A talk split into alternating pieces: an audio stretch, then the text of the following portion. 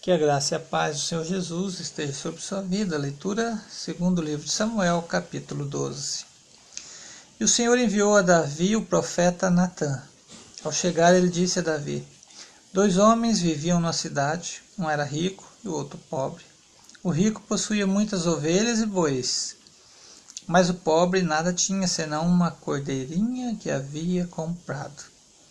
Ele a criou e ela cresceu com ele e com seus filhos. Ela comia junto dele, bebia, seu, bebia do seu copo e até dormia em seus braços. Era como uma filha para ele. Certo dia, um viajante chegou à casa de, do, do rico e este não quis pegar uma de suas próprias ovelhas ou de seus bois para preparar-lhe uma refeição. Em vez disso, preparou para o visitante a cordeira que pertencia ao pobre. Então Davi encheu-se de ira contra o homem e disse a Natã: Juro pelo nome do Senhor que o homem que fez isso merece a morte. Deverá pagar quatro vezes o preço da cordeira por quanto atingiu, é, por quanto agiu sem misericórdia. Você é esse homem, disse Natã a Davi, e continuou: Assim diz o Senhor, o Deus de Israel: Eu ungi rei de Israel e o livrei das mãos de Saul, e dele a casa e as mulheres do seu senhor, dele a nação de Israel e Judá. E se tudo isso não fosse suficiente, eu lhe teria dado mais ainda. Porque você desprezou a palavra do Senhor, fazendo o que ele reprova? Você matou Urias o Itita com a espada dos Amonitas e feriu com a, e ficou com a mulher dele, por isso a espada nunca se afastará de sua família. Pois você me desprezou e tomou a mulher de Urias, o Itita, para ser sua mulher. Assim diz o Senhor: de sua própria família trarei desgraça sobre você. Tomarei as suas mulheres diante dos seus próprios olhos e as darei a outro. E ele se deitará com elas em plena luz do dia. E você fez isso aos, às escondidas, mas eu o farei diante de todo Israel em plena luz do dia. E então Davi disse a Natã: Pequei contra o Senhor. E Natã respondeu: O Senhor perdoou o seu pecado. Você não morrerá. Entretanto, uma vez que você insultou o Senhor, uma nota de rodapé aqui na palavra Senhor, com letra maiúscula e caixa alta, né? Diz assim, conforme um manuscrito da Septuaginta, o texto massorético diz os inimigos do Senhor. Né? Então, nessa nota de rodapé seria, entretanto, uma vez que você insultou os inimigos do Senhor, o menino morrerá. Né? Talvez dá uma contradição, mas é uma, uma, vamos dizer assim, um ponto de interpretação, né? Insultou o Senhor ou insultou os inimigos do Senhor? É, depende de muitos estudos aqui. Né, que o insulto foi ao Senhor e, e insulta também os inimigos, né? Que colocou Urias na frente da batalha para morrer. Quer dizer, usou os inimigos como fonte, como meio para pecado, né? E o menino morrerá. Depois que Natan foi para casa, o versículo 15, ó, o Senhor fez adoecer o filho que a mulher de Urias dera a Davi, e Davi implorou a Deus em favor da criança.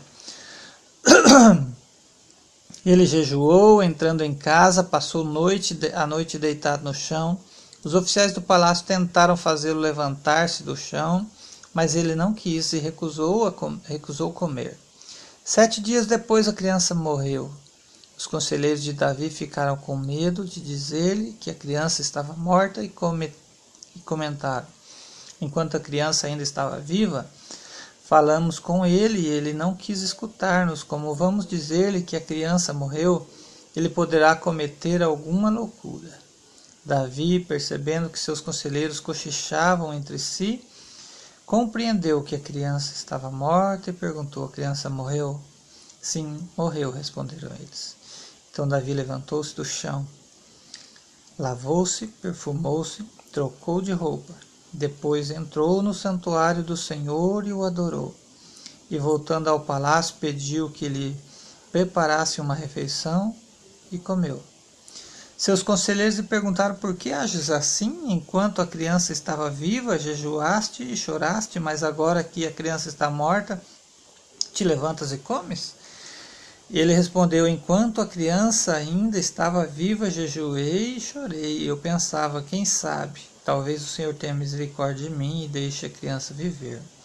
Mas agora que ela morreu, por que deveria jejuar? Poderia eu trazê-la de volta à vida? Eu irei até ela, mas ela não voltará a mim.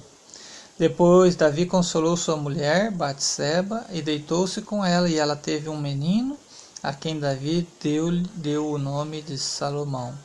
O Senhor o amou e enviou o profeta Natã com uma mensagem a Davi. E Natã deu ao menino o nome de Gedidias.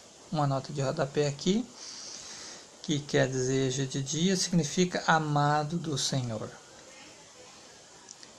Enquanto isso, Joabe atacou Rabá dos Amonitas e conquistou a fortaleza real.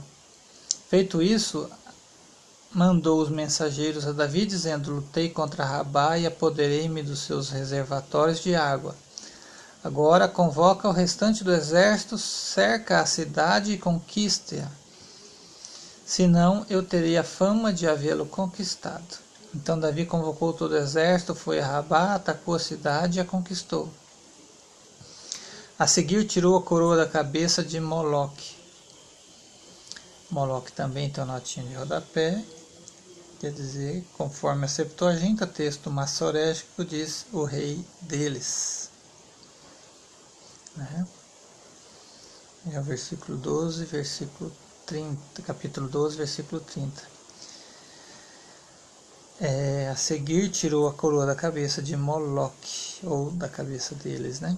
Uma coroa de ouro de 35 quilos, ornamentada com pedras preciosas, e ela foi colocada na cabeça de Davi.